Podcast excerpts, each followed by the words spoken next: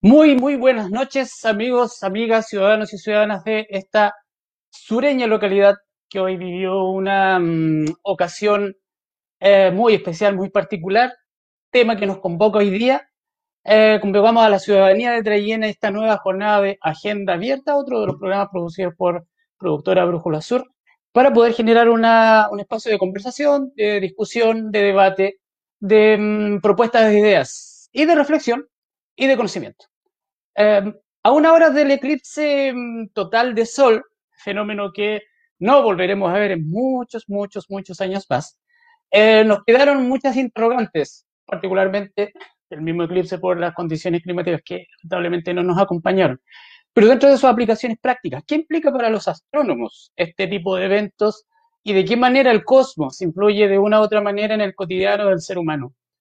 Paralelamente surgen en, en el acervo cultural tradicional una serie de mitos, una serie de mitos que esperamos hoy día poder conversar con nuestro invitado.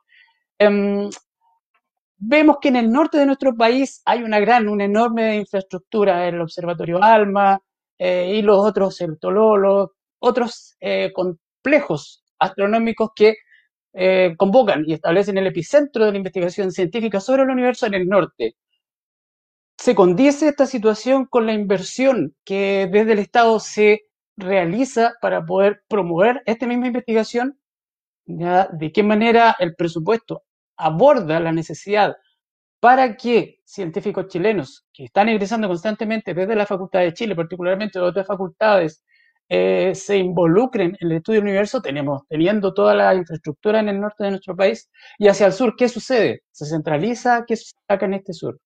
Eh, ¿Qué pasa con nuestros profesionales? ¿De qué manera están siendo convocados para poder promover la investigación sobre el sistema solar teniendo toda la infraestructura?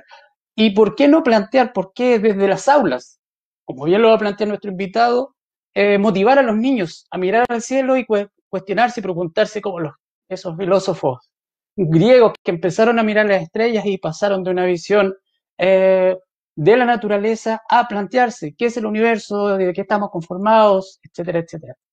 Hoy día eh, abrimos nuestra agenda para poder conversar sobre esto y otros temas con un astrónomo trayenino, autónomo autodidacta y trayenino. Estamos rescatando todos nuestros coterráneos para saber qué están haciendo. Él es Luis Cerda, eh, nos acompaña esta noche. Buenas noches, Luis. Gracias por eh, darnos un ratito para conversar sobre astronomía y otros menesteres. ¿Cómo estamos? Hola Patricia, buenas tardes. Eh, bueno, primero que nada, dar las gracias por la, por la invitación a participar de este conversatorio, de, de poder entregar un poquito de conocimiento y, y con muchas cosas que quizás de pronto no, no se hablan o, la gente desconoce. Así que muy agradecido de la invitación.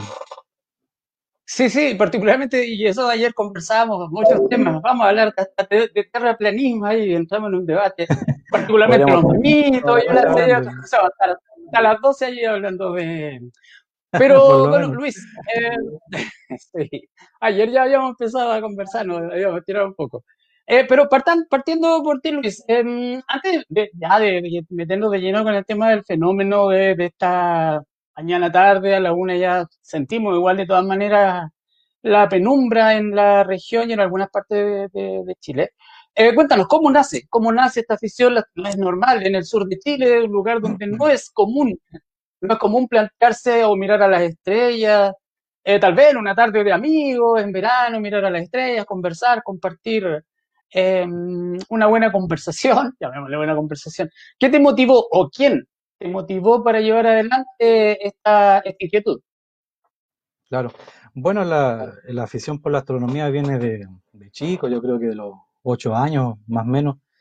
Y bueno, la verdad es que siempre el sector de mi casa vivía con la luz cortada, sobre todo en verano. Entonces, y me acuerdo que años atrás también hubo un periodo de, de sequía y eso también proporcionamiento de luz, que era como de 6 a 8 de la tarde. Entonces teníamos los cielos despejados en ese entonces y la verdad es que siempre me, me asomaba por la ventana a mirar o, o, salía al patio.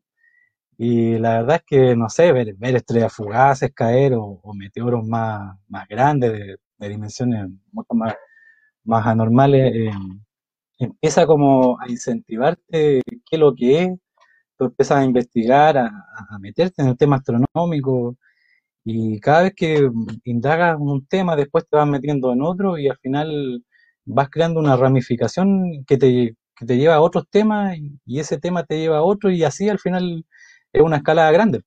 Entonces, cada vez tú vas adquiriendo más, más como afición o, interés por el- quedas ahí y, y sigues participando y, y aprendiendo mucho más. Eh, el tema de la astronomía es, es un campo muy amplio, así que no, y cada vez van saliendo más investigaciones, entonces al final es un tema de, que no termina nunca.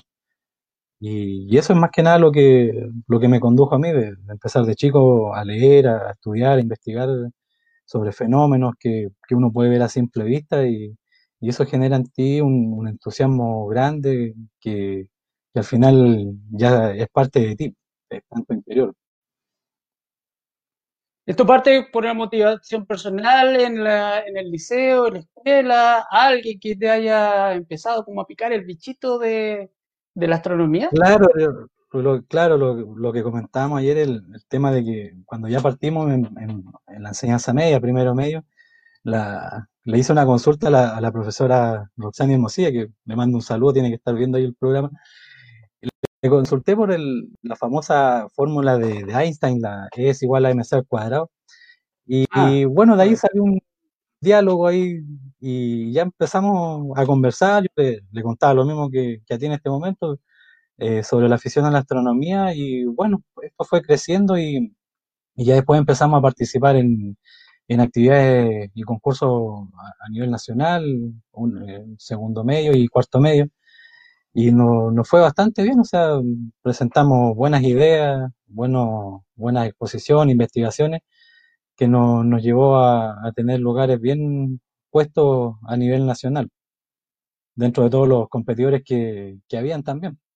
Acá siempre las actividades a nivel nacional, eh, siempre va, va gente del norte que, que tiene quizás un poquito más de potencial en cuanto a la agronomía por, el- por tener cielos más, más limpios o, hay una divulgación mucho mayor de, la, de, este campo científico.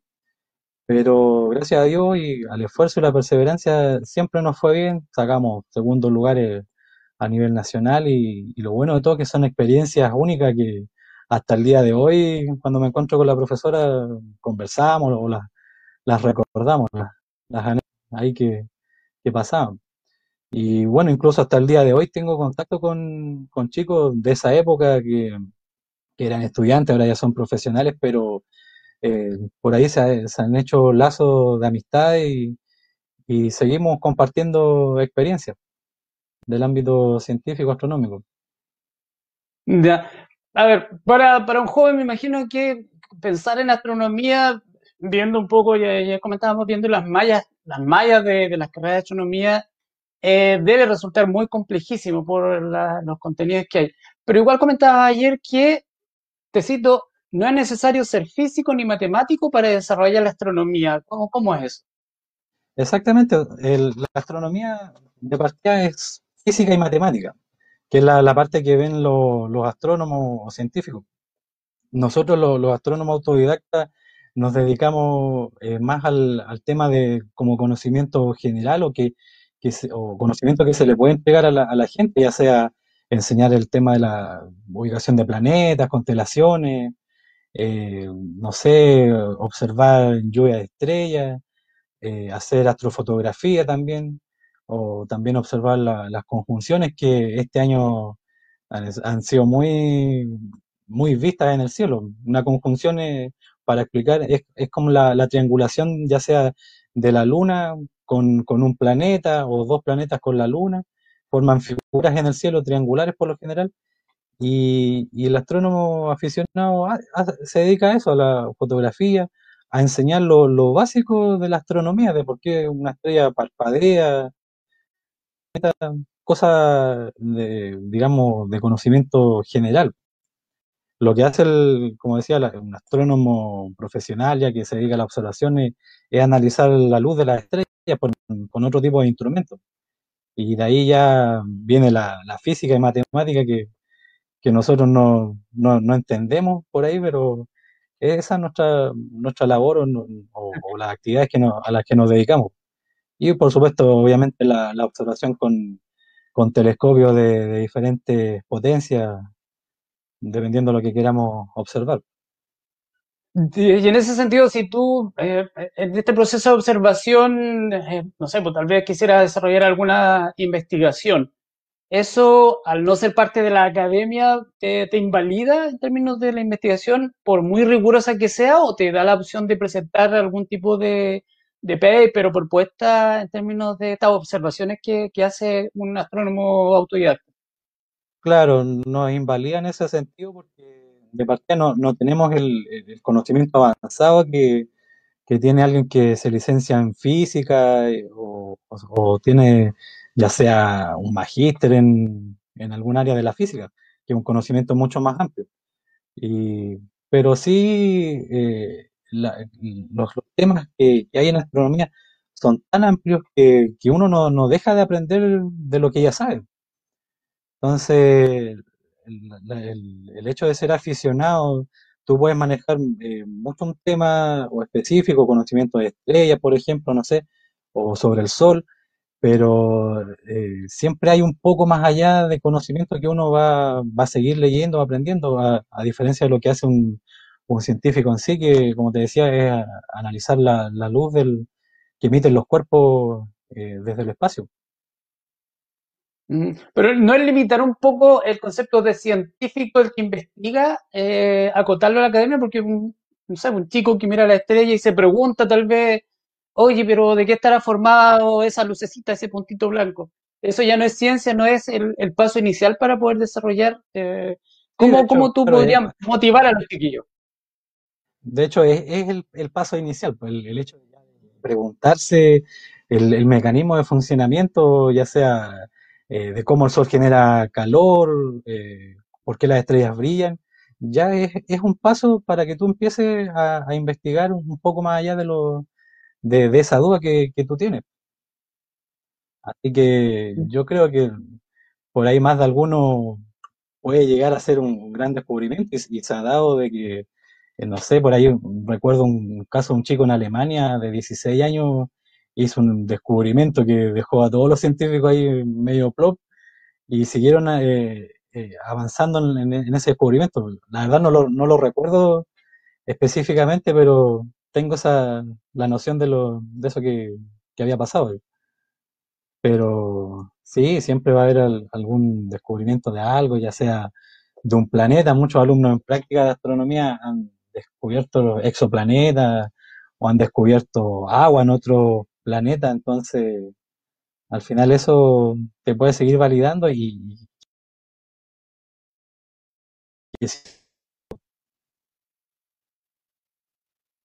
Bien, a ver, quiero transformarme en un astrónomo. ¿Qué recomendaciones? Eh, Conocí a Luis Cerda y dije, chuta, no, mañana hoy día tomo mi, mi telescopio, 700 puntos en la creo. No, quiero ser eh, autodidacta.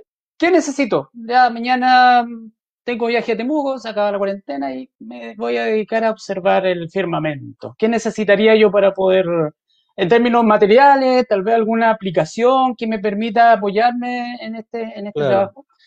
Mira, la verdad es que eh, el hecho de que si alguien quiere ser astrónomo autodidacta, eh, es simple. Primero tener las ganas. O sea, si, si tú has observado el cielo, te llama la atención, no sé, que de repente, típico, yo he escuchado, hoy vi una luz que subió o bajó o parpadeó. Eso ya como, es como una, una chispita que, que, que- que te hace pensar eh, qué hay más allá. Y para ser astrónomo autodidacta, como te digo, hay que tener las ganas. Y yo siempre recomiendo partir con unos buenos binoculares, porque llegar y comprarse un telescopio eh, es como saltar, saltar del primer peldaño al peldaño 10. O sea, es avanzar muy, muy acelerado. Aparte que lo, obtener un telescopio al principio igual es, es como un poquito complicado de, de manejar, pero lo primero es familiarizarse con el cielo. Y hoy en día también tenemos un montón de aplicaciones como Stellarium, que en el celular tiene un costo de 1.600 pesos, pero también se puede instalar en, en el computador, en un notebook, donde sea, y ahí es gratis, ¿ya? Y vas a ver que el programa te muestra el nombre de las estrellas, las constelaciones, las figuras, eh, todo en tiempo real, te marca los puntos cardinales igual.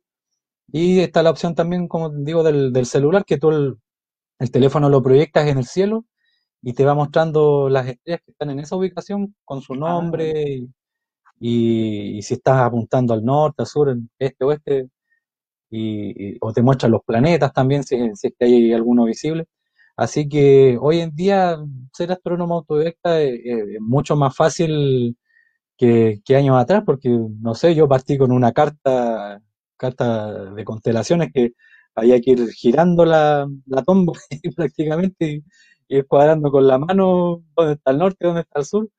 Y hoy en día no, es mu- mucho más práctico y hay, aparte de Stellarium, también eh, hay una aplicación que yo tengo que se llama Star Walk eh, 2 y Star Rover, que son dos aplicaciones que cumplen la misma función que el, que el Stellarium prácticamente, no, es muy poca la, la diferencia que, que tienen en la gráfica o el, o el diseño más que nada del, y esa típica musiquita de fondo astronómica que, que trae el- la aplicación. Pero como digo, hoy en día es, es muy práctico y fácil ser un astrónomo autodidacta. Pero Y eso, esa, eso, disculpa, ah, dale. No, dale tú no, no hay problema. Eso mm, va, eh, no sé, pues, merma un poco las habilidades, alguna habilidad del astrónomo, las aplicaciones, la tecnología, o facilita. ¿Cómo, cómo va esa relación? te- te facilita, porque como te digo, hoy en día la, la aplicación te, te muestra la ubicación donde tú estás, porque ahora como los teléfonos están conectados y te da tu ubicación, tu, tu, tu coordenada, entonces te muestra todo, te dice dónde está el norte, el sur, entonces, como digo, a medida que tú vas moviendo el teléfono, el- la aplicación te va mostrando todo en tiempo real eh, qué es lo que estás viendo. Y el otro requisito también es siempre eh, ubicarse en cerros o, o lugares o- donde no haya contamina- contaminación lumínica. Eso es lo, lo importante Ah, también para ¿y acá tener una dónde buena podría? ¿Dónde ver, podríamos acá en? Ayer pensaba entre Aysén, bueno, está la, la carretera camino hacia Quillamagüí, a San José, Yaconi, hacia el interior, donde están los campings ahí, es una vista espectacular ahí, yo he tenido oportunidad de ver. Y me acuerdo, ayer me acordaba en la tarde en el sector Las Obras, eh, bajando por Balmaceda también, hay como unos cerritos ahí que también yo usé años atrás como puntos de observación para ir a... Como son lugares retirados, tú tienes una mejor panorámica. Lo único sí que hay que ir con repelente porque los zancudos se comen ahí, Ah, pero son, son del- de la ciudad que, que yo conozco que son eh, bastante, eh, eh, ¿cómo lo puedo decir? Que te permiten tener una, una mejor panorámica de, visual del cielo. Cielo limpio, estrellado, sin, luces de la ciudad que, te vayan a distorsionar la imagen del, cielo. Luis, eh, ¿por qué el hombre mira a las estrellas?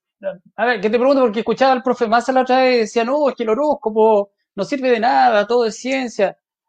Pero todos le hemos dado categoría, las estrellas nos han orientado, en- no solamente desde que el hombre empezó a adentrarse en el mar a través de la brújula, el sextante, el astrolabio, eh, siempre el hombre miraba las estrellas para poder orientar su rumbo físico, para desplazarse y para orien- orientar, eh, hasta los sacerdotes en Edad Media utilizaban un poco esta, estos símbolos, estos signos del cielo, luna, lunes, Marte, Mercurio, eh, Júpiter, o sea, siempre las estrellas han estado presentes y él igual un poco tal vez bromeaba un poco con esta, con esta señal. Ciencia, magia, las estrellas, ¿qué, qué son? ¿Qué, qué, qué aportes nos ayudan? Sí, bueno, la, astronomía es bastante antigua y, y se ha, utilizado a lo largo de la historia en, eh, en muchas cosas, o sea, partiendo por, la- por las cosechas, la, gente sabía cuándo había que sembrar, cosechar. Entonces la astronomía a nivel histórico ha tenido bastante importancia. También eh, el tema cultural, ahí, por ejemplo, el tema de los eclipses, también hay un, hay un tema de, temor, que no sé, eh, los dioses estaban enojados, o, se iba a acabar el mundo, un montón de cosas míticas y claro, obviamente de cada cultura, pero acá la, no sé, la astronomía cada vez te va, te va mostrando más y, y- ya actualmente mucho más de lo, de lo que ya se conocía o de lo que vivían los pueblos antiguos. De hecho, lo- los mayas, una civilizaciones más, más antiguas y eh, tuvieron un- un- una labor muy destacada en, investigación, en ciencia, fueron una civilización eh, que investigó mucho y uno dice, pero ¿y en esa época cómo pudieron descubrir esto o lo otro? Que para mí hoy en día es, como un, un enigma, o sea, no, no quizá un, misterio sin resolver, pero eh, todos los conocimientos que hoy en día nosotros tenemos, ellos ya los, los, tenían, ya los manejaban. La predicción de eclipses, de, el tema de, la, de las estaciones del año, cuándo sembrar, cosechar, y estamos hablando antes de Cristo ahí, entonces es como, no, no sé, ahí yo creo que todo hoy en día no, nos cuestionamos, pero cómo lo, cómo lo hicieron, cómo lo estudiaron, porque imagínate, hoy en día tenemos telescopios, eh, analizamos ondas electromagnéticas que llegan del espacio, y ellos, sin tener esa, esos instrumentos quizás, o el conocimiento que nosotros tenemos hoy en día, ya, ya tenían casi resuelta la, la mitad de la, de la historia que, que hoy en día nosotros conocemos. Sí, eso me, igual, sí, para allá iba un poco con el tema de, si la tecnología de repente nos va eh, eh, coartando algunas habilidades que desarrollamos sin ella. Y Te iba a poner el caso de los mayas, que sin tecno, a ver, tecnología igual es un concepto un poco mañoso en términos de qué es tecnología. Asociamos tecnología a la, al desarrollo de todo lo que es la telemática, la informática, pero claro, Hace 2000 años atrás también había una, una tecnología a través de estas pirámides y el uso de instrumentos no naturales también podríamos llamarle tecnología. Eh, por eso te decía, y claro, cuando se habla de los mayas siempre se mira hacia afuera, siempre se dice, no, es que vinieron eh, hombres de fuera y les enseñaron.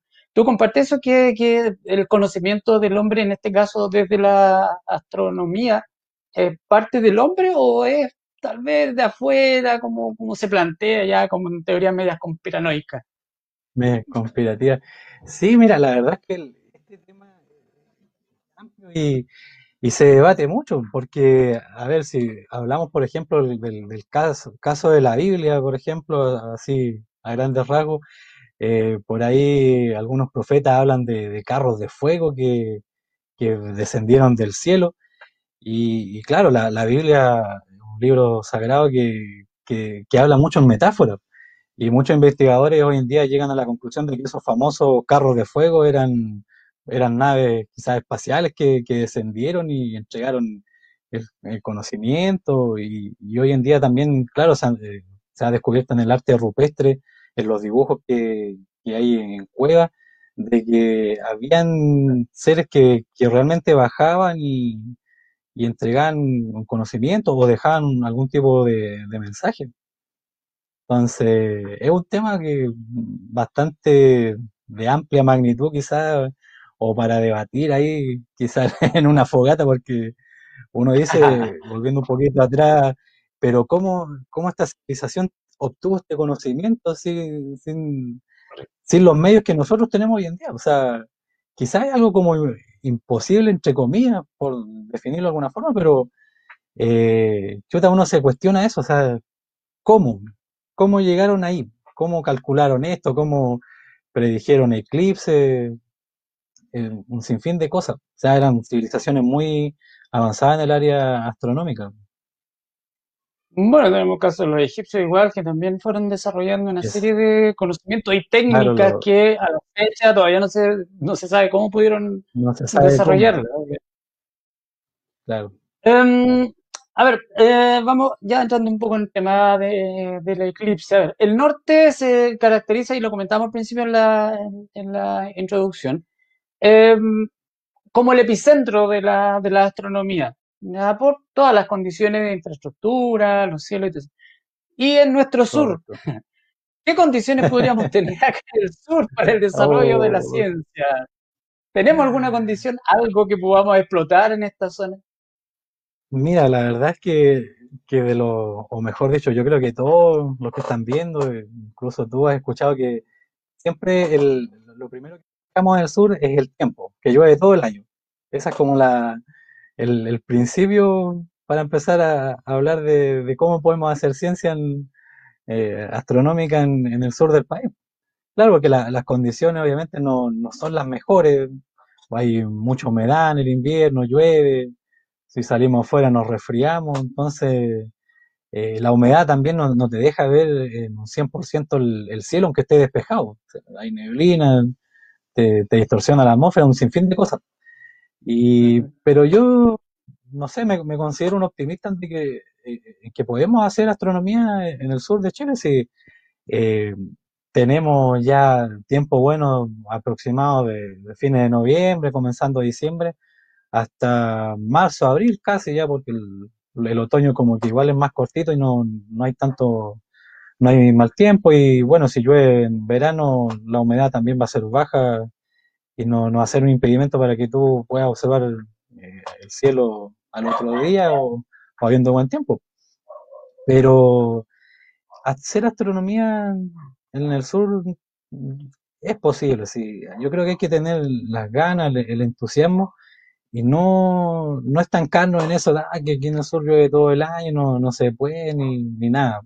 Yo creo que cuando se quiere impulsar algo hay que tener las ganas, la, la disposición y el recurso para poder ejecutar lo que queramos hacer, el, tipo de actividad, ya sea, no sé, adquirir un telescopio, programar eh, observaciones para niños, una cosa así, mostrarle la luna, un sinfín de cosas. Con, con un telescopio tú puedes ver tantas cosas que a simple vista no se ven y que al mostrarla causa una, una curiosidad, una admiración, genera un impacto en, en la mente porque no, no somos una zona que está acostumbrado a, observar con un telescopio y, menos ver quizás una galaxia o un cúmulo de estrellas. Sí, me llamaba la atención ayer por lo mismo. Eh, veía un, al astrónomo de la Universidad Católica, si mal no recuerdo, entrevistado por alguien de uno de los canales nacionales. Y claro, estaba nublado. Y le preguntaba, pucha, ¿y ¿qué va a hacer si no sa-?" Y él, en vez de como sí, qué lamentable, no, él dijo, no, porque de alguna manera, si no hay eh, el eclipse propiamente tal, puede ser el índice de luminosidad, alguna, al- alguna elemento que permita complementar el conocimiento si es que no hay, que no hay sol. El tipo no se quedó en el, en el eclipse propiamente tal, sino que, como tú dices, buscó otro aspecto para poder también aprovechar el, el fenómeno. ¿sí? Eso me, como, como tú dices, o sea, no quedarse en, oh, está Claro, nublado, sino que tener esa como, ya, ¿por dónde podemos buscar el, el, el elemento a investigar? Así que eso me parece bueno. Así que tendré que tomar claro, mi, tendré que tomar mis lentes y irme para el norte. ¿sí? y claramente el día de hoy fue un ejemplo de eso, porque lamentablemente, y yo lo digo con, con dolor en el alma, porque uno que ya lleva más de 20 años observando y con instrumentos, telescopio, cámara, un montón de cosas, eh, a- esperar más de un año este evento y que todavía esté nublado es lamentable. O sea, nos hacemos ilusiones de que vamos a sacar todos los instrumentos y, lamentablemente el, clima no, nos dice otra cosa. Pero sí lo que se puede destacar es el que llamó mucho la, la atención o nos supimos adaptar hoy día rápidamente al tema del- de la oscuridad. Los, el- los, los segundos acá en Temuco, fueron 35 y más hacia la costa fueron casi dos minutos de, completa oscuridad, que, el día haya sido noche, llama mucho la atención porque no se da solamente cuando hay un eclipse total solamente. Y a pesar de estar nublado, pudimos tener esa, esa percepción, esa apreciación de, de que se activen los, los postes de luz, la, luminaria, y vivir esa, esos segundos de, de oscuridad que, que tuvimos. Yo creo que mucha gente lo disfrutó eso más allá de que el cielo no haya estado totalmente cubierto de nubes. Así que igual Sí, es, sí, es algo con, rescatable. Sí, conversaba con adultos, con varios adultos acá y todo así como sorprendido eh, gratamente por el tema de este cambio en la luminosidad, que era primera vez, igual le- le- creo que les pareció bastante mm, diferente e interesante. Claro, sí, no, de hecho. tú preparaste una- un pequeño video sobre un tema que después lo vamos a comentar em, para que eh, para poder verlo. Tú lo, lo- lo facilitaste para poder verlo ahora y presentárselo a quienes están compartiendo ya esta tarde de astronomía en Traigen. Te dejo y después lo, lo comentamos a la vuelta. Ok. Esta energía producida contrarresta la gravedad de la estrella.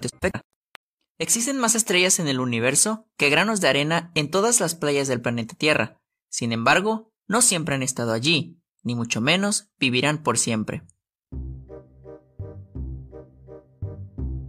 Es en enormes nubes de gas y polvo llamadas nebulosas donde nacen las estrellas.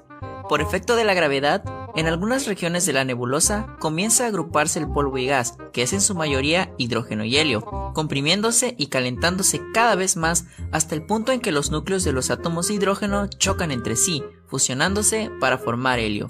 A este proceso se le denomina fusión termonuclear, y es así como nace una nueva estrella.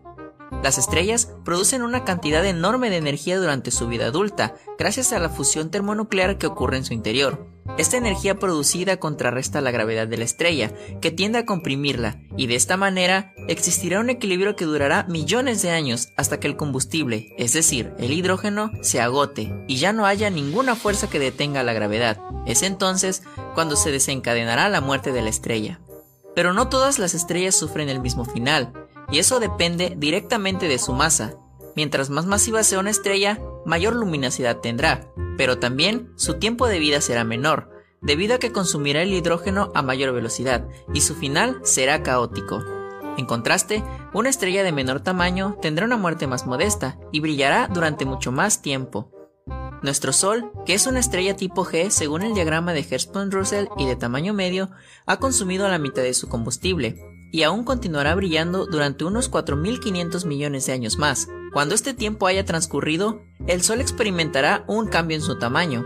El hidrógeno se habrá agotado y su propia gravedad lo comprimirá y calentará aún más, pero las capas exteriores se expandirán y se irán enfriando.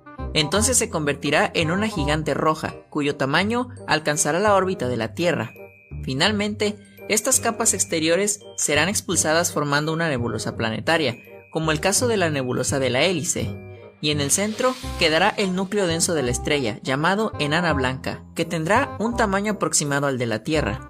Pero con estrellas que tienen unas 10 veces la masa de nuestro Sol ocurre un evento más impresionante. Al tener una masa más grande, cuando se agota el hidrógeno, el colapso de la estrella genera enormes ondas de choque que lanzan el material exterior al espacio, en una explosión increíble a una velocidad de unos 20.000 km por segundo, y emiten una luz tan intensa que incluso sobrepasa el brillo de sus propias galaxias durante algunos días o meses. A diferencia de estrellas menores, en las masivas se crean todos los elementos conocidos de la tabla periódica, gracias a las increíbles presiones que logran fusionar átomos más pesados, que luego de la explosión de supernova son dispersados por el espacio, y posteriormente, al juntarse formarán nuevas estrellas y planetas. En el centro de la supernova quedará una estrella de neutrones, llamada así debido a que en su núcleo los electrones se unen con los protones, formando neutrones y neutrinos. La estrella de neutrones es un objeto muy denso, conteniendo dos masas solares en un radio de apenas 10 kilómetros. Al tener una masa tan grande en un radio tan pequeño, la estrella gira más rápido y su campo magnético se vuelve más intenso. Entonces, la estrella de neutrones se comportará como un faro, al que se llama pulsar. Sin embargo, una estrella de neutrones no es el objeto más denso del universo. Cuando una estrella supermasiva muere, no existe nada que detenga la contracción de esta hasta llegar a un punto que es llamado singularidad o agujero negro. Un punto donde la concentración de la masa crea un campo gravitacional tan grande que ni siquiera la luz puede escapar de él. Esta singularidad está envuelta por una superficie cerrada llamada horizonte de eventos, que separa el agujero negro del resto del universo. Pero hablar de agujeros negros requerirá de un próximo video. Muchas gracias por ver este episodio. Si te gustó y quieres ver más contenido, las estrellas. Tenemos para rato con el sol, así que yo creo que no nos debemos preocupar. No, no pasa nada. Tenemos para 4.500 millones de años más, así que tenemos Sí, no, bueno, combustible para rato. cuéntanos del video.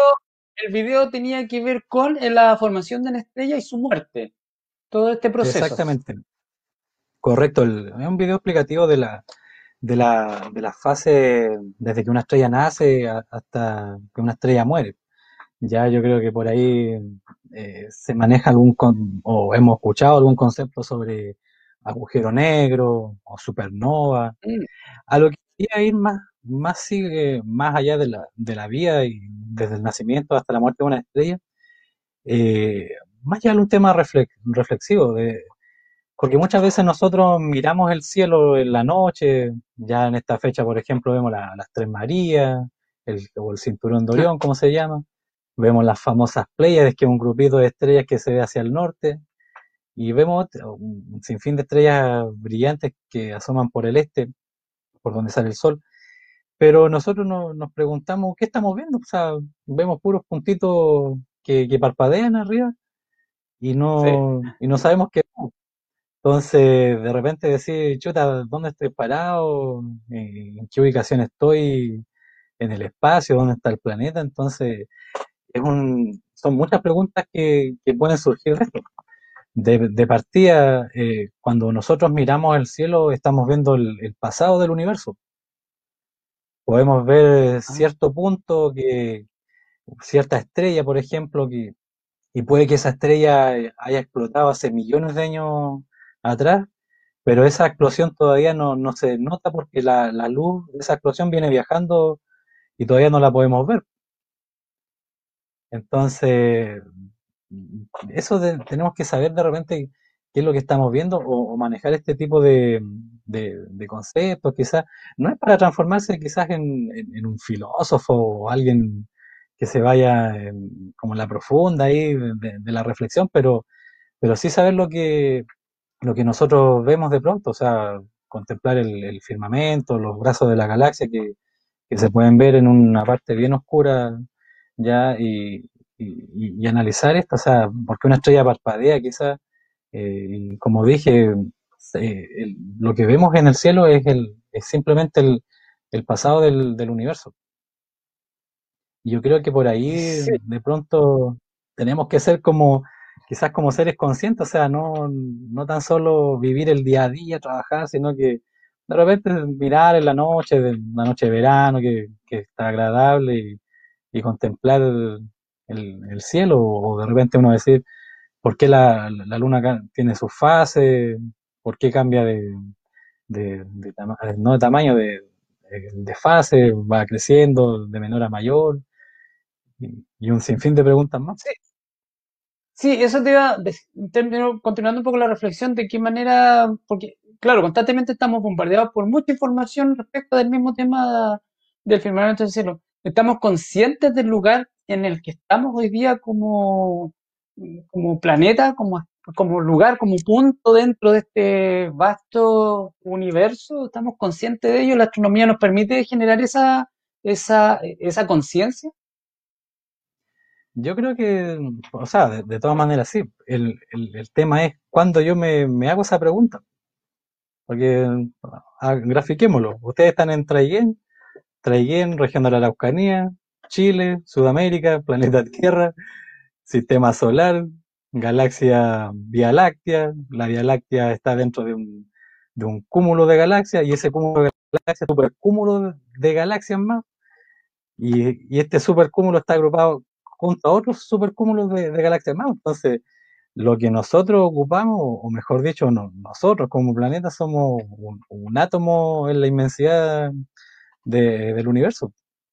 Y eso quizás muchas veces no, no lo llegamos a dimensionar porque no, quizás no es algo que quizás no, no- nos atraiga o nos llame la atención.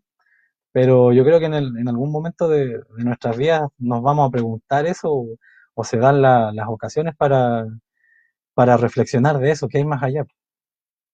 ¿Dónde, dónde parte, dónde debiéramos partir con la reflexión, eh, con esa reflexión? Em, a ver, yo recuerdo, bueno, tú me cuentas ya de, sobre la- el apoyo que tuviste de la profesora Roxani Hermosilla en tu época de estudiante. Sí, ya me, ya me dijiste, así para que no venga a tirar la- las mechas. Eh, ¿cómo fue la experiencia desde, ya no de, bueno, ya comentaste del aula con estos trabajos que, que hiciste, que fueron a participar a Santiago, pero ponte el lado del otro lado, desde, desde la educación, ¿de qué manera ves tú que las alas promueven de una u otra manera o motivar a los jóvenes, a los niños y a los jóvenes para empezar en este quehacer científico? Eh, para, para saber qué, qué aportes, eh, dando la primera parte como segunda idea, ¿qué aportes tú podrías hacer en esta línea? Te lo pregunto porque tú también comentaste que había hecho algunos talleres acá. ¿Cómo fue la recepción de esos talleres hoy día? Y te vuelvo, Mira, una gran pregunta, ¿de qué manera, eh, por qué no hay en Traillén, por ejemplo, un taller de astronomía? Ahí te la dejo. bueno, yo creo que la- hay que fomentar, o sea, yo creo que hay que fomentar el, el, el- el tema astronómico, o sea, no, como de- decía en un principio, no, no, no tenemos que quedarnos con, con la típica frase de que en el sur llueve mucho y, no se puede hacer nada, no se puede salir a, terreno, hacer una observación. Eh, yo creo que cuando se tiene las ganas o hay una chispeza de hacer algo distinto, salir de la rutina, eh, yo creo que es, válido o, se puede hacer, se puede. Pero como digo, hay que tener la- la- las ganas y que alguien, que surja alguien de que pueda eh, tener esta chispeza. Eh, como digo, tenemos la época de, ya sea de, noviembre en adelante con, con mejor tiempo y, por qué no de repente quizás invertir en, un telescopio y programar visitas quizás con apoderados los chicos, bueno, cuando volvamos a la normalidad en realidad, pero son, son ideas que, que van surgiendo así eh, al aire, entonces eh, de repente, no sé, lo- yo me acuerdo que siempre se hacían los paseos de curso eh, ¿y por qué no de repente quizás un colegio pueda adquirir un telescopio y que, venga alguien que lo pueda manejar? Yo antes pensaba, tenemos la, en Concepción acá, que, es lo más cerca de nosotros, eh, la carrera de astronomía se da, y de repente, ¿por qué no invitar quizás a alumnos de, de cuarto año de quinto año que ya estén por, por titularse y puedan venir a, compartir la experiencia con los niños de, haciendo talleres de, de astronomía o, o actividades? O no, quiz- quizás no, no es algo que, haya que hacer todo el año, pero, pero sí, por ejemplo, como digo, desde la fecha de, noviembre en adelante, hacer talleres básicos, entrenamiento básico, de, no sé, saber que los chicos sepan cómo el sol genera calor, por ejemplo, cómo, por qué el sol emite calor, conocer características básicas del sol, ya eh, por qué las estrellas parpadean, eh, eh, por qué las estrellas cambian de, ubicación, por qué, por qué existen la- las fases de la luna. Ya yo creo que son como cositas básicas de, la astronomía que los chicos deberían manejar y, y quizás más de alguno va, va a mostrar algún, algún interés, va a ser quizás un gran científico a futuro. Entonces, yo creo que falta, falta eso, falta la, divulgación científica en la parte astronómica en, los colegios. Lo que te comentaba ayer, igual, de que los libros de, de física o de ciencias que, nos entregaban siempre, siempre eran como dos hojas destinadas a la astronomía, pero eh, era lo, es lo mismo de, siempre, o sea, que el sistema solar ten- tenía nueve planetas, que el Sol, eh, todos los planetas giran alrededor del Sol. Eh, eso ya como que todo lo manejamos, o sea, no, no, yo creo que hay que dar un pasito más arriba ya con, en el, en el conocimiento astronómico, no quedarnos siempre con lo mismo o, hablar siempre de lo mismo, de, de que el, el sistema solar aquí, el sistema solar acá, no. O sea, lo que digo, entendamos por qué el, no sé, incluso hasta por qué el cielo es, azul o celeste, como, como queramos definirlo, o por qué el, sol sale por el este, por qué se oculta por el oeste, y cosas así. Yo creo que eso eh, incentiva o activa más la curiosidad en, los chicos, ya sea independiente el curso, el curso que estén impartiendo ahí, eh, cuarto básico, no sé, pero tenemos que tratar de, generar eh, alguna actividad o algo que, que active esto, no eh, como quizás aliviar la, la, carga a los chicos, porque a uno siempre igual, no sé, en el liceo ya le daban tareas, uno llegaba cansado a las 6 de la tarde, no, no quería más, no, no había como un, un, entusiasmo, algo que te, que te motivara quizás que, a, a, seguir en eso. Entonces la, la, astronomía en ese sentido hay que quizás potenciarla de alguna forma, eh, con tiempo. Eh, ¿Cómo, ¿Cómo, lo potenciamos? Eh, ¿A la actitud de los profesores, de los directores? Tal vez modificar el currículum de física, incorporar talleres.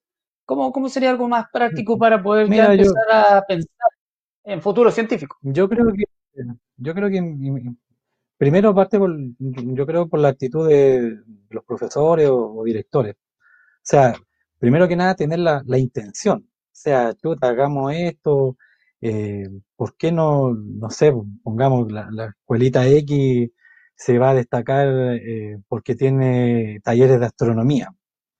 Entonces, eh, tiene que partir por, por la casa, por la cabeza del, del, en este sentido, ya sea de los profesores y, director que son, forman el, cuerpo docente del, del, colegio. Tienen que, tiene que haber eh, esa chispeza y hacer algo distinto, no, no caer siempre en, la rutina, porque al final, no sé, el, el ser humano se, se, mecaniza siempre lo mismo, lo mismo, y no sale de la, de la zona de confort o, o quizás muchas veces hay, puede haber gente pesimista que dice, no, ¿para qué vamos a hacer esto, que aquí, que acá?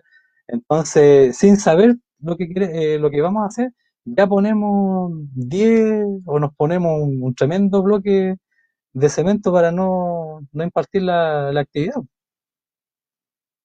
Yo cuando, cuando salí... ¿tú tuviste, ¿Tú tuviste un taller acá, algo, una, una experiencia eh, acá en Traillén en algún momento? Sí, yo cuando, cuando salí de cuarto medio, de, después eh, del, de la última actividad que tuvimos con la, la profesora Roxani, eh, yo empecé a trabajar con la NASA de forma autodidacta. Eh, el proyecto ah. consistía en, o sea, consiste en realidad en, en hacer observaciones de nube en, en tu ubicación. Ya, entonces, la NASA me acuerdo que al principio me mandó cartas, eh, instructivos de trabajo, todo lo que había que hacer, y partí. Entonces, eh, cuando yo salí de cuarto medio, empecé con esto y con, algunos chicos con los que participé también en, lo, en la actividad astronómica, ellos tuvieron un año apoyándome y hacíamos talleres de, de astronomía, compartíamos eh, conocimiento, eh, de pronto había que informar alguna, alguna cosa o alguna instrucción que la, la NASA pedía y estaban bastante entusiasmados, había bastante apoyo, había entusiasmo porque, eh, sin mentirte, nosotros éramos los únicos a nivel nacional que hacíamos observaciones de las nubes. O sea, uno dice, este está mirando la nube, ¿qué, está viendo? y dentro de todo eso eh, hay, hay información que recolectar, temperatura, humedad, el tipo de nube. Ya, entonces, imagínate, tú ves una nube y puedes pronosticar una condición meteorológica para 12 o 24 horas posterior. Ya, entonces, por eso te digo, uno de repente dice, ah, pero ¿qué, qué, qué saca con observar la nube que está mirando? No, no sé.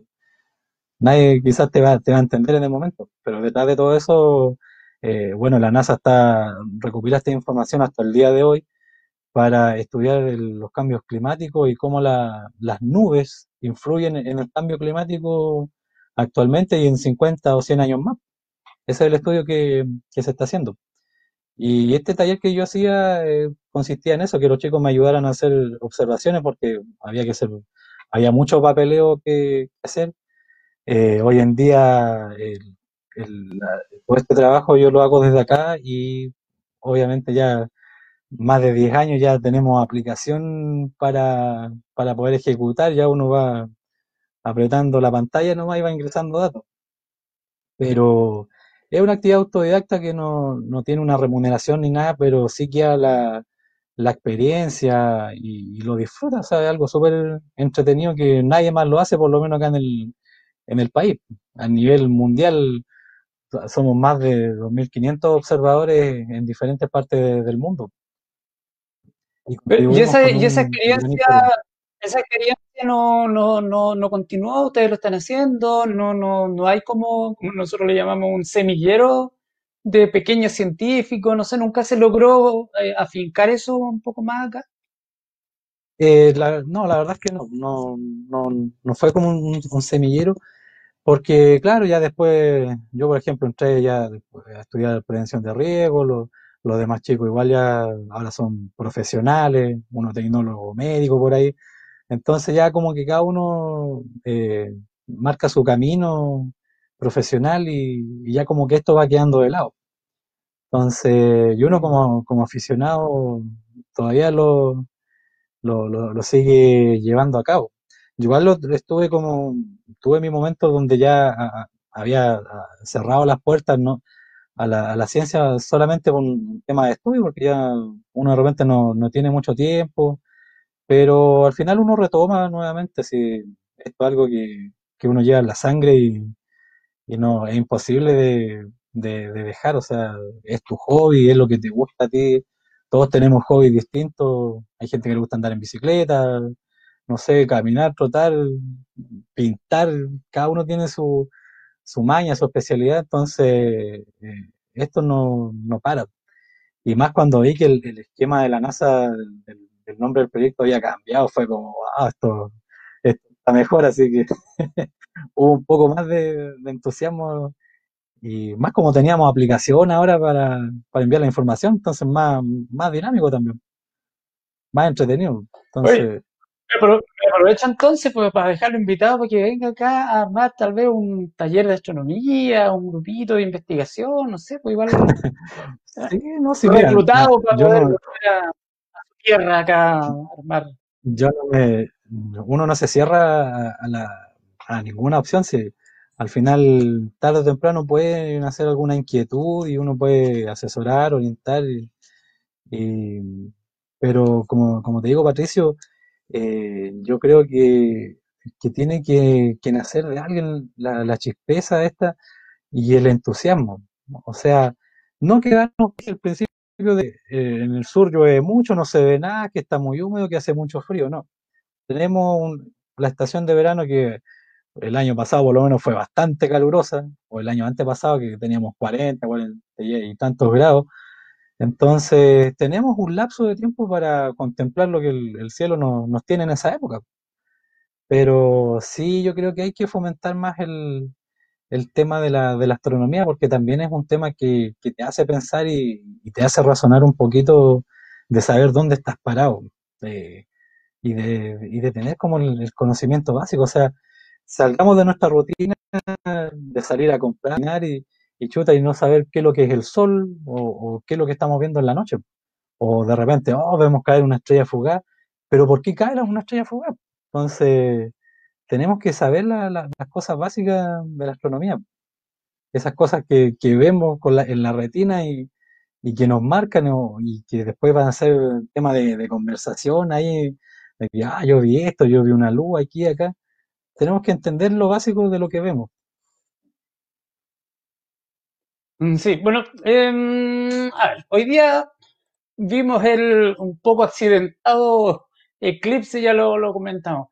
Eh, en términos prácticos, eh, primero, brevemente, ¿cómo evalúas el, proceso del eclipse? Eh, primera vez que acá en la zona tenemos un eclipse propiamente tal, con un 90%, con un 100% y como comentabas tú ayer, lo particular de eso, de, este eclipse, tanta relevancia, lo tenía el que es acá, que es local, jugábamos de local en ese sentido.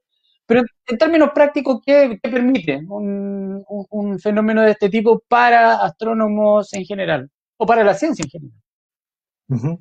Bueno, el, el, tema del eclipse Sol, eh, bueno, los eclipses, partiendo por lo básico, se producen cuatro eclipses al año, que son dos eclipses de luna y dos eclipses de sol. Ya esto se, se puede entrar en cualquier parte del mundo. Y bueno, lo, uno dice, ah, el eclipse, la luna se va a interponer en el sol, va a haber oscuridad, pero detrás de, la, de toda la logística del, del ocultamiento que ocurre, Eh, los científicos hacen un trabajo bien, bien dinámico, bien entretenido, que es como imperceptible quizás para, para los que no, quizás no tienen un poquito de astronomía, pero cuando se observan eclipses, los astrónomos se enfocan principalmente en observar la, corona solar, ya que, a simple vista no, se ve y, que el eclipse de, sol permite ver esto, ya, bueno, también los científicos hacen mediciones, recopilan datos, eh, el, espectro del sol también, y esto, e- este fenómeno de eclipse solar permite predecir eh, las famosas tormentas solares, que, son va- de llamaradas de- que, se producen en, la superficie del Sol y que viajan a la Tierra. Y esta información eh, te permite generar modelos de predicción de, de estas explosiones que se dan para estar en alerta, porque cuando hay una esta explosión en el Sol que viaja hacia la Tierra, eh, e- esto genera una alteración en las comunicaciones, ya, eh, sea todo tipo de comunicación, radar, eh, comunicación satelital, hasta los electrodomésticos se han dañado por, por esta llamarada que, que la magnetósfera de la Tierra, que es una, una capa que, que rodea la Tierra, que es la que nos protege de, este viento o esta explosión. Entonces, se permite predecir a futuro y así eh, se, se previene también en, el tema de, la, eh, de los viajes en avión.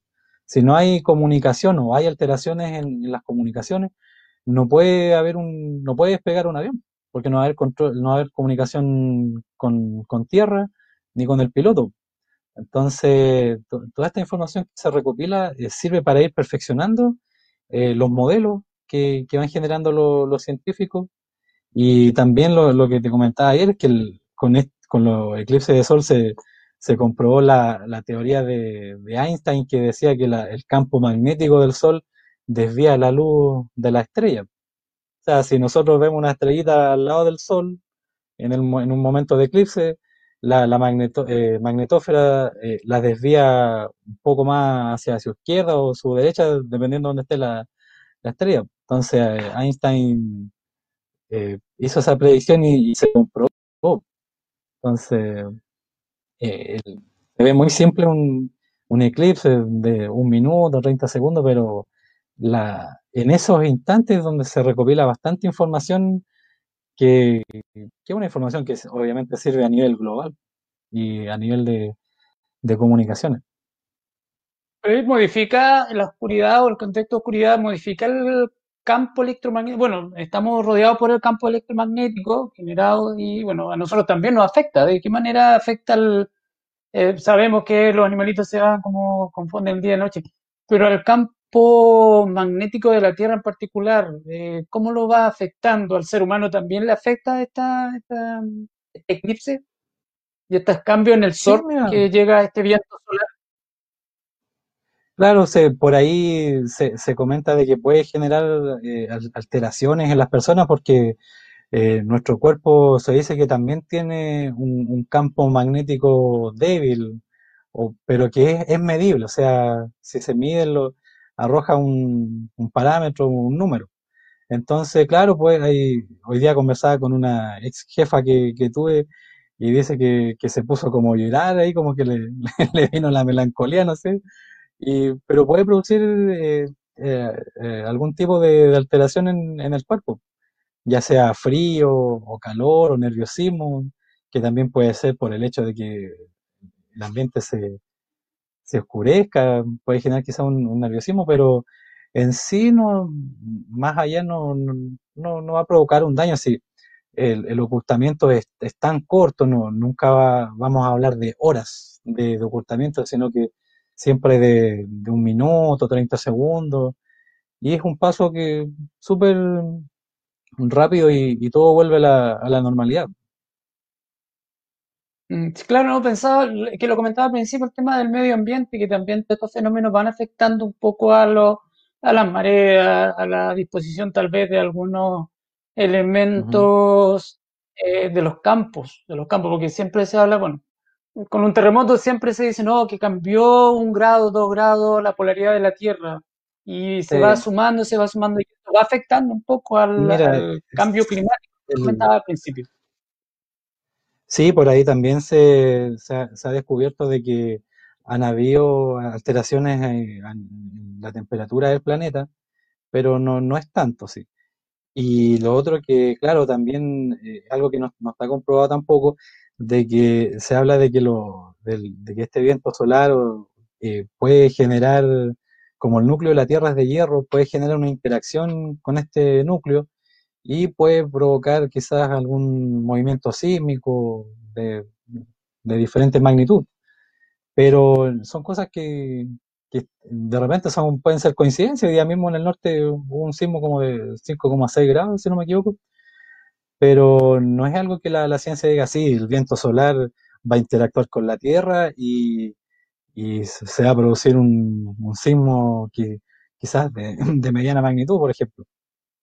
Pero sí lo que provoca eh, alteraciones en las comunicaciones y pueden ser eh, daños muy graves también no, no necesariamente superficial, dependiendo la, la llamarada que, se pueda generar.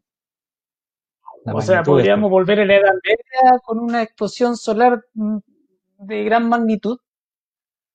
Mm, mira, no, no es extremo, pero la, hay, han habido eh, eh, llamaradas que han sido muy, muy fuertes, que han provocado cortes de luz en ciudades completas, principalmente en, Estados Unidos, todos los países que están en el hemisferio norte. Eso sí. Pero ya tendría que ser como una, una, una llamarada de, dimensiones eh, extraordinarias, quizás como para generar un tipo de, daño mayor. Ahí tendríamos, no sé, quizás Julio Verne por ahí no, no lo predijo, menos mal que no, si no se podría hacer realidad quizás. Pero uno nunca sabe el el Sol es bastante dinámico. El Sol tiene un se llama ciclo solar, que un periodo de cada 11 años que aumenta la, actividad cíclica y de estas tormentas solares. Entonces, el que pasa, la Tierra recibe más, más de esta, de esta llamarada o estos vientos que, viajan hacia la Tierra y ahí está la, la magnetósfera protegiendo el planeta. Y eso también da origen a lo que quizás muchos han visto por ahí de las famosas auroras boreales, que es un mm. cambio de luces que se da en los cielos siempre en los polos. Esto se produce porque la, ese viento interactúa con la magnetósfera, los fotones, las partículas de luz interactúan entre estos dos, entre el campo magnético de la Tierra y, este viento y se produce ese fenómeno de colores que también es, bastante llamativo y que lamentablemente de acá no, no se puede ver tampoco. No porque esté nublado. ¿Llegamos a Marte? ¿Llegamos a Marte, Luis? ¿O es un sueño casi everniano? Mira, eh, desde así una opinión muy personal, vamos a llegar a Marte. ¿Por qué razón? Porque ya se lleva años planificando el primer viaje. Eh, la tecnología, la ciencia hoy en día está muy avanzada, ya lo, y el avance científico va a pasos agigantados. Ya la, no sé, la, creación de, naves, cohetes, ya, no sé si, no hablemos de que es como fabricar un auto, pero se hace mucho más rápido que antaño, de, no sé, porque cuando forma, eh, diseñaron el Apolo 11 quizás para llegar a la Luna. Entonces, si graficamos eso, si en ese año, hace más de 50 años ya se, se creó una nave para llegar a la Luna, ¿por qué hoy en día que estamos en el 2020 no vamos a poder eh, generar eh, los mecanismos para llegar a Marte? De hecho, claro, con la complejidad de que ahí se descubrió agua, creo, unas, unas moléculas de agua. Recuerde que eso ya parece que está como dando pie a, pensar aún más en esa posibilidad. Claro, sí, es que se, han enviado varias, varios instrumentos al, planeta que han hecho un trabajo tremendo de análisis muy rápido y avanzado. Y eso también ha permitido de que, de que los científicos pueden estudiar más rápido el planeta y ver cuáles son las condiciones de temperatura, de, eh, de superficie, de atmósfera. Entonces ya con esa, con la, la información que entregan estos instrumentos que están eh, ya sea orbitando o estando en la superficie del planeta, te permite analizar y crear un, modelo o, la forma de, no sé, dar el primer paso y explorar el planeta primero y quizás, quién sabe, en, 100 años más, 200 años más ya se pueda eh, habitar o quizás en mucho menos tiempo, dependiendo la, las condiciones que se, que se van analizando y se van estudiando en el planeta. Yo creo que... Sí, no, eh, veía, la, esta, empresa de... Mm, ah, se me fue, lo tenía la punta del lenguaje. Ya está. Elon Musk, gracias señor director, señor director ahí siempre activo. Elon Musk que ya está construyendo vehículos, incluso ya garantizando el viaje óptimo a, fuera de la, de la Tierra. Así que yo creo que va más, más corto el plazo de espera que... Sí, que por eso te digo, hoy en día eh, estamos en una época, en una revolución en todo ámbito, pero acá el ámbito científico, investigativo, que está muy avanzado. Entonces, vamos a paso eh, acelerado en, la parte científica y yo creo que quizás un viaje a Marte, no sé, me, me la voy a dar de, Julio Verne quizás, va a ser mucho antes de lo, de lo esperado. Que quede grabado esto, por favor, a ver si, si la apunto. Pero, vuelvo está, a todo, está todo grabado, sí, está todo grabado. Está todo grabado. Pero como te digo, no me imagino que, que, va a ser algo quizás mucho antes de lo, de lo esperado, así como, como vamos. Y aparte que también, no sé. Dale, dale. No, quería, mm, lo que decía, así como cuando el, primer hombre fue a la luna y había una competencia por quién llegaba primero entre, entre los gringos y los rusos ahí, nosotros no sabemos si hoy en día se puede dar quizás la, la misma condición de que haya competencia entre las grandes potencias en, en mandar a sus propios tripulantes de aquí a, un cierto plazo. Entonces, uno nunca sabe. Eso incentiva que, la, que el, desarrollo científico y tecnológico vaya mucho más acelerado. Mm. Mira, justo se entronca un poco con lo que quería comentarte o consultarte. A ver. Eh, según la investigación de CIPER Chile del año 2019-2020, Chile, ya que estamos hablando de investigación y de mirar al futuro y todo el tema, invertimos el 0,4% del PIB, 0,4% en ciencia y tecnología. En este mismo estudio habla de que la 0,4 y la OCDE, esta organización de países, em, eh, invierte el 2,4% a distancia. Israel y Corea, que bueno, China y Corea y una serie de países como los más audaces también plantean este estudio que superan el 4% del PIB, del producto de lo que genera cada país para poder incorporarlo en la investigación, en ciencia y tecnología. Eh, súmale, súmale que el año 2018-2019 se crea en Chile el Ministerio de Ciencia y Tecnología. Em, ¿Qué pasa con la inversión? El ministerio es un elefante blanco, ¿Cómo promovemos la ciencia en Chile si el Estado, un ministerio, de hecho, se le va a recortar, por lo que vi, nueve veces se le va a recortar el presupuesto respecto del 2016-2017? Nueve veces. De hecho, el decano de la Facultad de Ciencia Física y Matemática de la Universidad de Chile decía que retrocedimos como cinco o seis años respecto de lo que podíamos hacer. ¿Cómo promovemos la ciencia? ¿Cómo pensamos en, eh, como como país en ese sentido, eh, nuestros profesionales, astrónomos, eh, ¿cómo, lo hacemos? ¿Dónde hay que poner el acento? Mm, claro. Bueno, son lamentables los, números que tenemos acá como país y, lo, y si lo comparamos con los demás países, o sea, chuta, decimos qué, qué está pasando, o sea, 0,4% acá en Chile, a, los otros países un 4% de inversión o 2%, eh, es lamentable porque más allá de que se habla que nosotros tenemos una economía espectacular y todo, también deberíamos destacar en, todo ámbito, o sea, no y, en este caso también científico, ¿ya? Pero, eh, bueno, lo, que comentábamos ayer, acá en Chile, todos los observatorios y, instrumentos que se instalan, la, mayoría son inversiones europeas. Eh, desconozco cuánto es lo que se pone Chile, pero no es nada.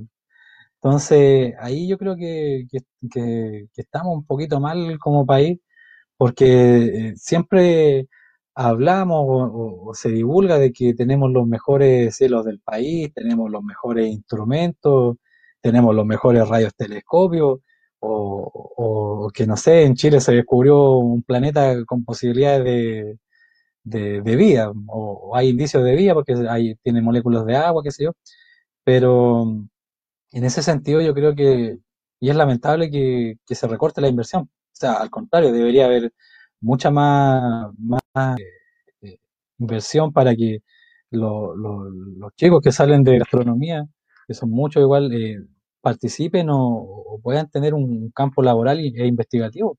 Lo que, ayer te comentaba de que muchos eh, astrónomos que a veces están sin pega incluso, porque no, no, no tienen como el, pase o el cupo para hacer sus investigaciones, porque acá todos tienes que pedir un, como una, entre comillas, una hora para ir a un observatorio y hacer tu investigación.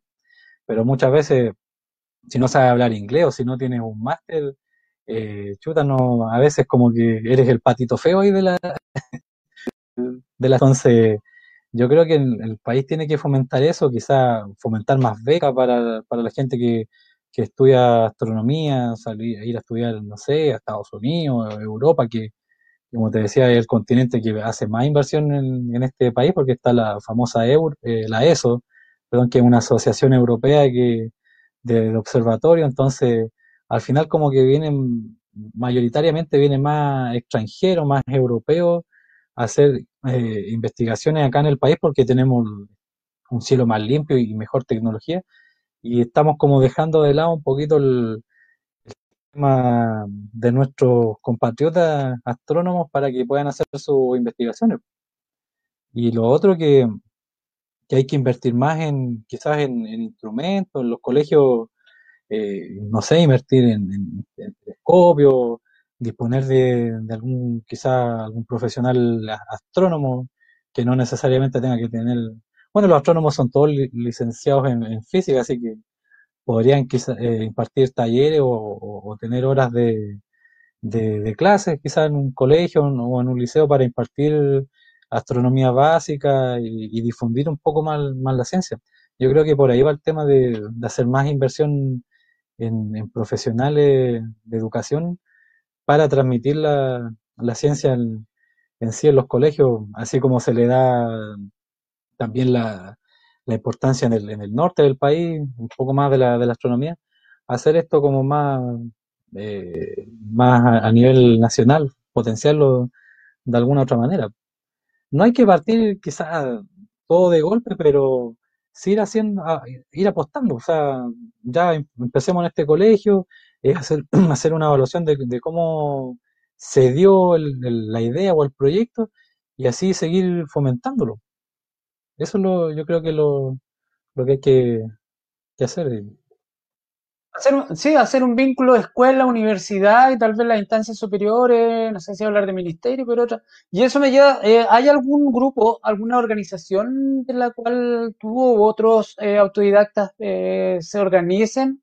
¿Alguna asociación, algún club, alguna a nivel nacional? ¿O es un trabajo más bien solitario en términos de la, de la astronomía?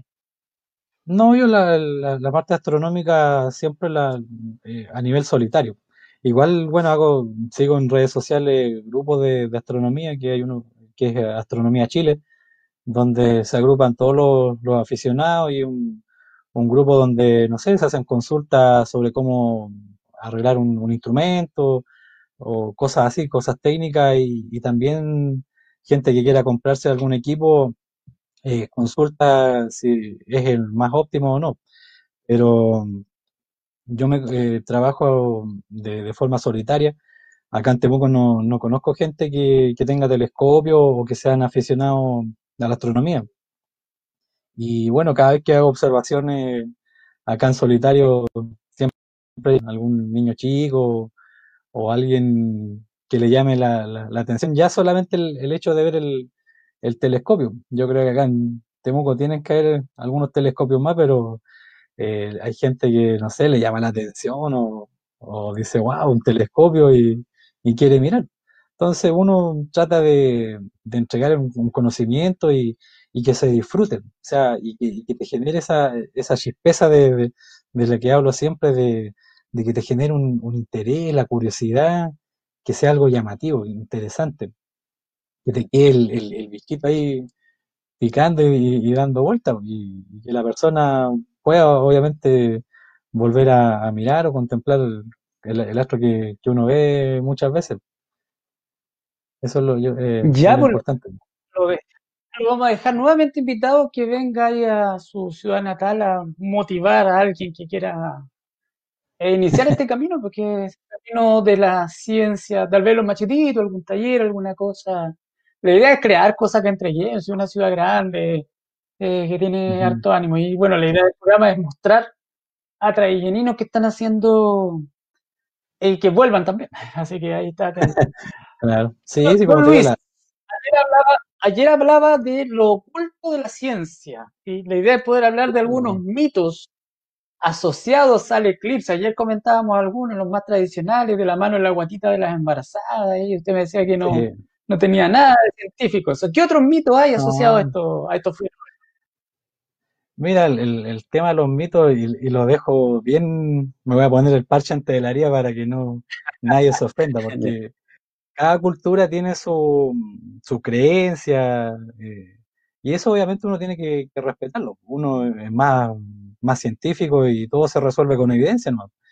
Pero claro, se habla de que, que las embarazadas no tienen que colocarse la mano en la guatita o cualquier parte del cuerpo para que la- el bebé no nazca con una mancha, pero son cosas que, no, no, no están comprobadas. O sea, cuando hablamos de un eclipse, eh, hablamos de, del paso, en este caso, de la luna por el disco solar y, y nada más. O sea, es un movimiento que, que, que se va a dar, que se da siempre, o sea, y está todo regido por la, por las leyes universales de movimiento de planeta, entonces es algo frecuente. Entonces, si fuera por eso, no sé, a ver, todos los que nacen estarían con, con, con manchas, estaríamos todos con una manchita, y- pero eh, son, son más mitos que, o también, bueno, se habla de, de que la oscuridad, que lo- para algunas culturas lo- los dioses están enojados, y para otras culturas también se habla de que, que hay más augurio. Pero como te digo, eh, son, es parte de las culturas y uno como, como científico tiene que respetarla igual.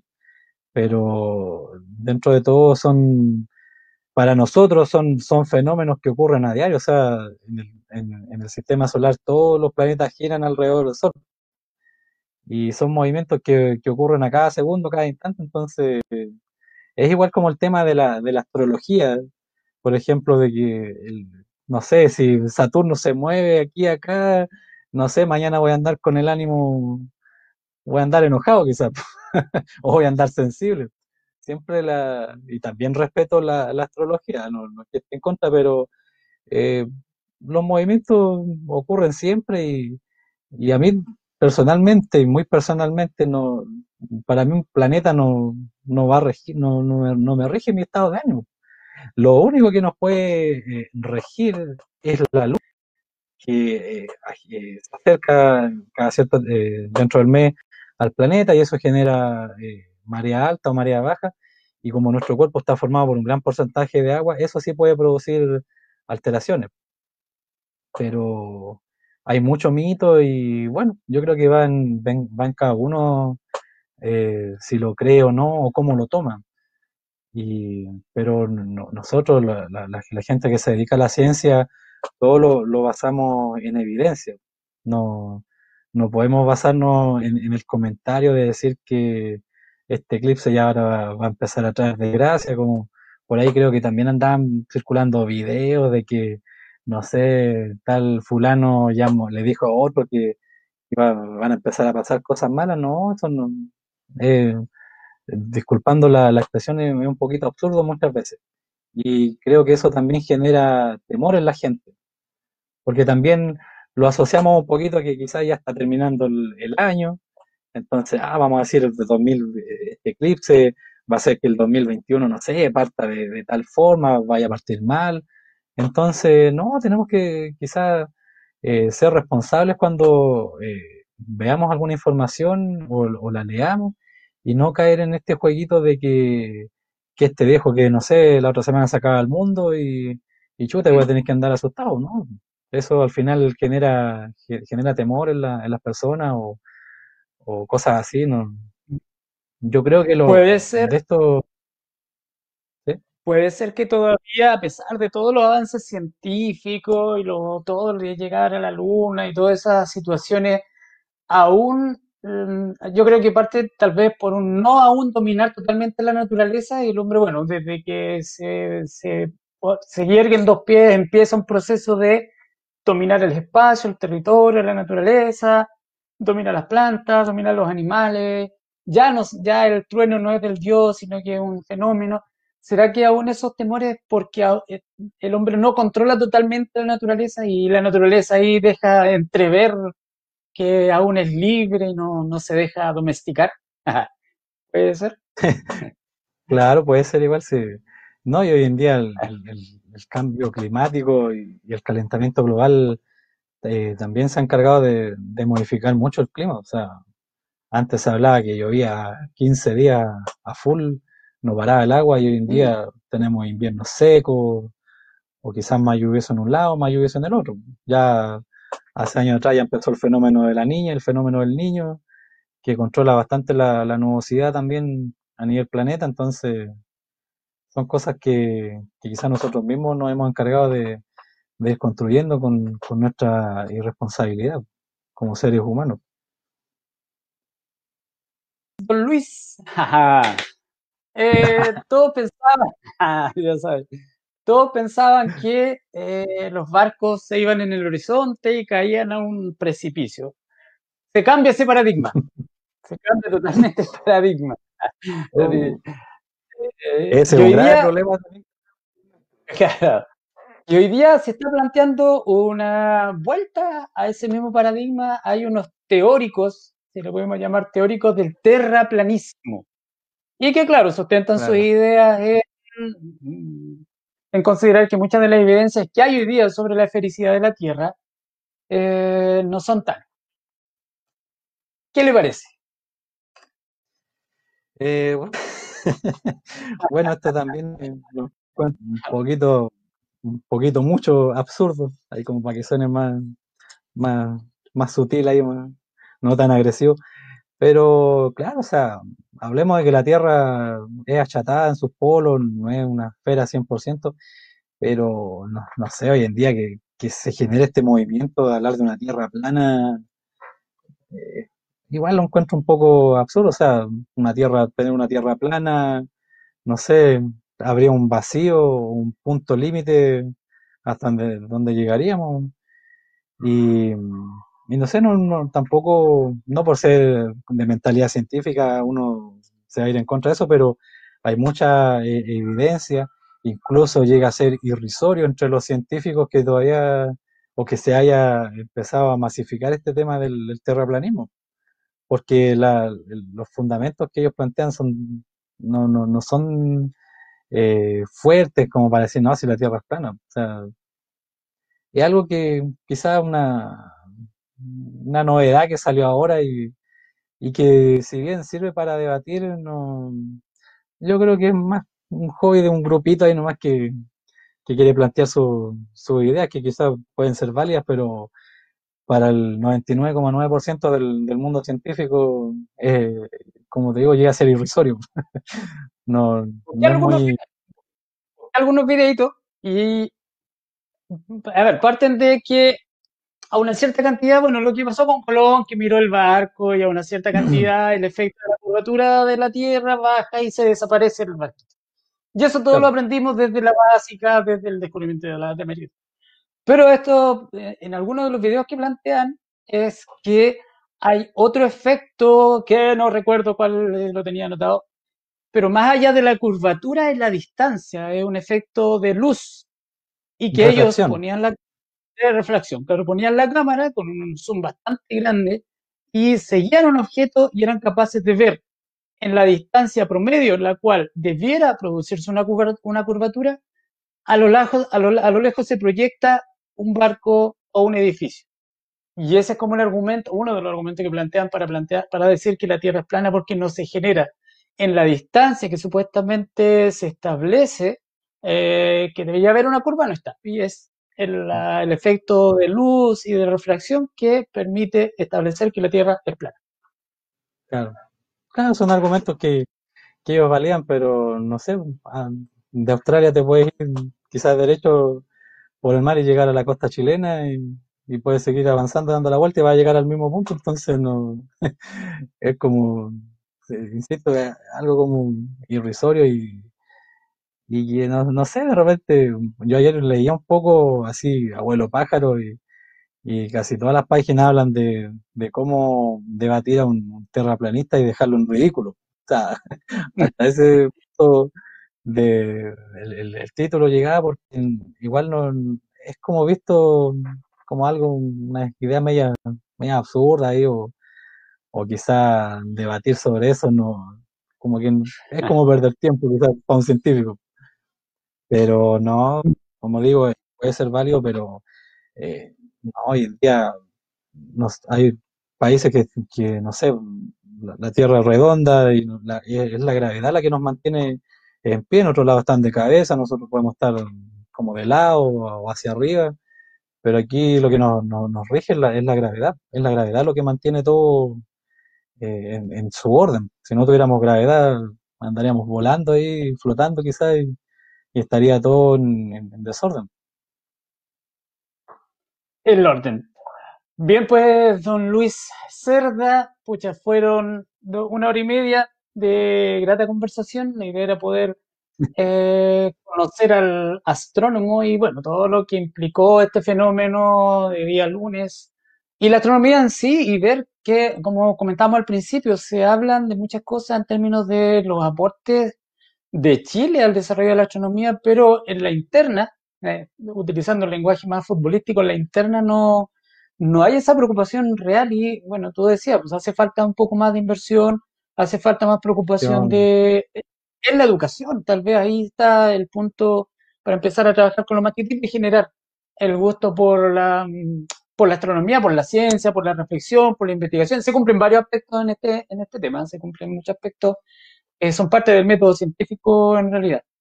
Eh, claro, nada más que nada más que agradecerte por tu presencia hoy día en nuestro set claro. virtual de agenda abierta. No, gra ya. gracias a ustedes por, por, la invitación igual. No, no, sí, todavía no, sí, era como para abrir. Ah. Eh, el chat estuvo bastante activo, don Luis, y mira, hay una serie de, de saludos. Uh, voy a leer algunos. Eh, Vivi Santander, eh, cariños primo, dice Eduardo Remasterizado, un crack de los estudios astronómicos. Gracias, Luis, por llenarnos de cultura. eh, la, la, profesora Ratket de ahí, Jessica, una manito ahí abrazando. Eh, dice, Luis, cuenta la verdad que tienes contacto con la NASA. Ya lo comentaste, ahí estamos ahí un Lo comentamos. ¿Cómo, ¿Cómo, se llamaba ese proyecto, Luis? ¿Tenía un nombre particular el proyecto? Sí, se llama Global Program. Global Program, correcto. Global Program, sí. Eh, Gabriela Carolina Martín, grande lucha, un beso grande de Tian. Saludos para la calle Argentina. Te queremos familia Morón. Ah, de Argentina, un saludo a los hermanos argentinos. Aníbal Rojas Zavala, saludos Luis, qué bueno que tengas espacio para compartir tu experiencia, toda la vida un trayecto de éxito, hay que mostrarlo acá. Eh, Jessica Ratget dice Fita Ratget. Eh, Doris Toro Freire. Eh, Nana Con Schedler. Eh, dice, no, no, lo vamos a, leer este por hombres casados, me imagino puede tener problemas. Ali Castillo, súper interesante espacio, felicidades y concuerdo que hay lugares limpios para observar en trekking. Ya los comentó Ali ahí, así que a tomar el telescopio y salir. Nancy Mora, tremendo invitado, bien Luis. Nuevamente, Jessica, falta explorar el estudio de cosas básicas relacionadas con el cielo y todo lo que conlleva. Eliana Santander, atestigo que ha pasado toda una vida mirando el cielo y participando en programas de observación y reportes de nubes de la NASA. Camila Álvarez, me encanta ver tu pasión por la astronomía. Ya son años en esto. Me alegra ver que sigues con la misma energía desde que nos conocimos en el liceo. en un congreso de astronomía en La Serena. Algo me nos comentaste que había ido a La, a la Serena. Mm. Ah, Eliana Santander, este es como el último, dice, el sistema educativo lamentablemente está apoyando tardíamente el ámbito científico y el, desarrollo científico. Estamos egresando a escolares que aprenden de memoria muchas cosas que no utilizarán en su día a día. Es un poco lo que decíamos, el tema de la reflexión sobre el cosmos. Eh, un ex estudiante, Albert Catalán, gracias Albert. Eh, Gerardo Reyes, alegría, vecino Luis, los terraplanistas son como los antivacunas. Saludos. ¿Qué pasó, Luis?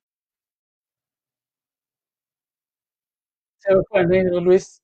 Bueno, ya estábamos cerrando. Gracias a quienes nos acompañaron hoy día. Todo bastante activo el chat, no podemos leerlos todos, disculpen. Ya estamos eh, cerrando.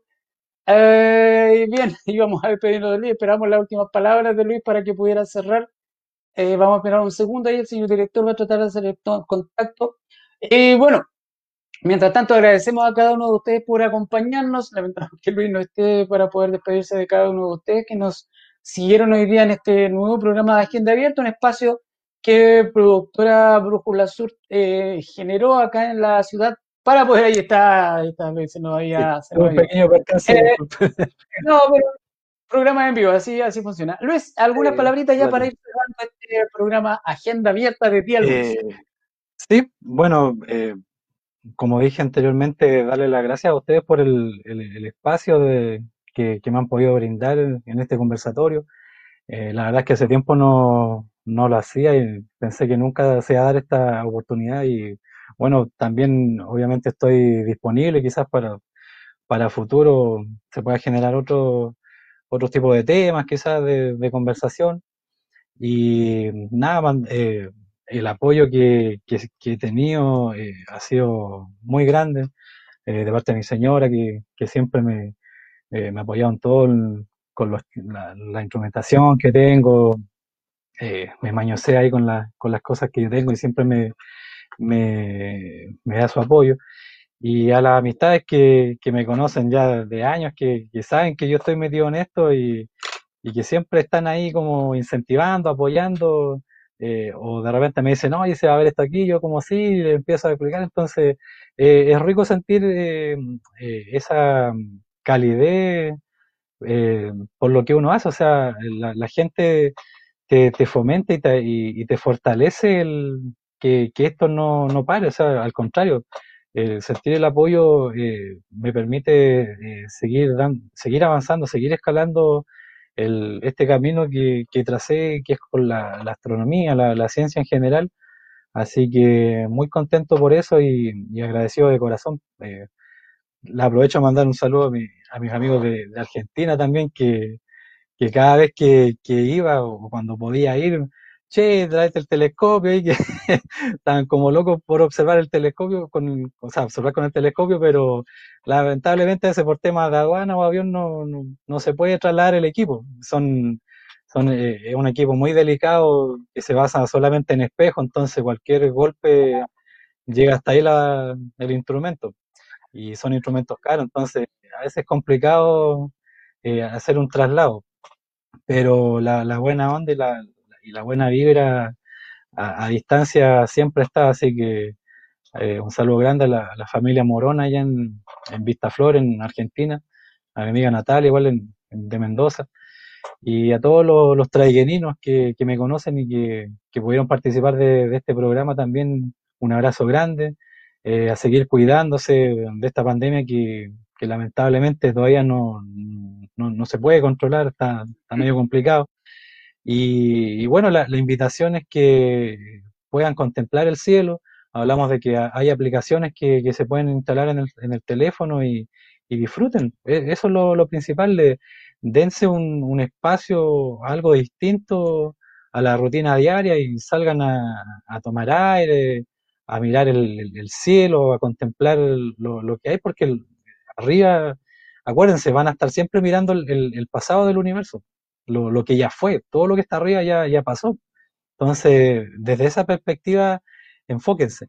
Y, hoy en día ya empieza un periodo también, eh, paso el dato de, de lluvia de estrellas que siempre se ven después de la una de la mañana, así que abríguense cuando ya empiecen las mejores condiciones climáticas, disfruten, porque el, universo es tan, es tan lindo, es tan, es tan misterioso, así que tienen que, que conectarse un poquito con, con lo que es la, la ciencia astronómica.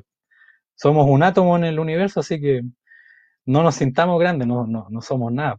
Así que eh, ese es el llamado que, que puedan disfrutar. Trayen tiene un montón de, de, zonas para observar, aprovechen.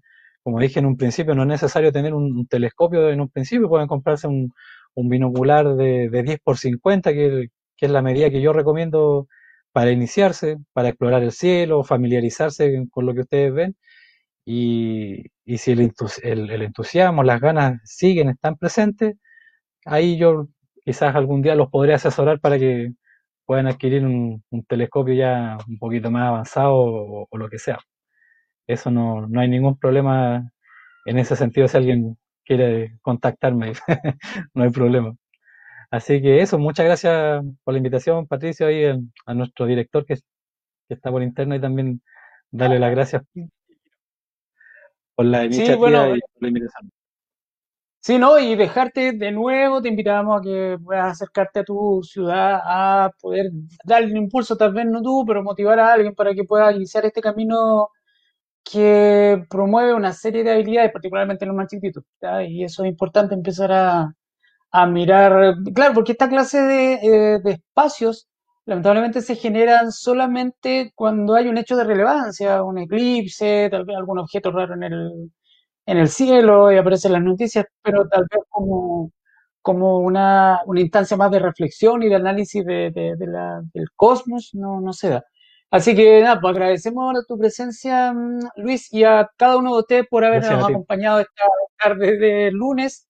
Eh, los invitados para el día miércoles en otro programa de Productora Brújula Sur, eh, Zona D, para eh, conocer algún otro traigenino en el deporte. Hoy día conversamos de astronomía, de lo que es la ciencia. Esperamos que el desarrollo de la ciencia y la tecnología tenga el lugar que merece para poder avanzar como país em, y promover el, desarrollo de la ciencia en Chile.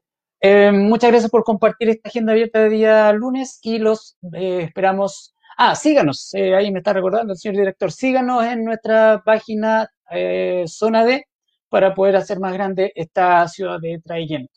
Por mi parte, muchas gracias por haber estado con nosotros y nos vemos el próximo lunes. Y recuerden que en Agenda Abierta todos participamos.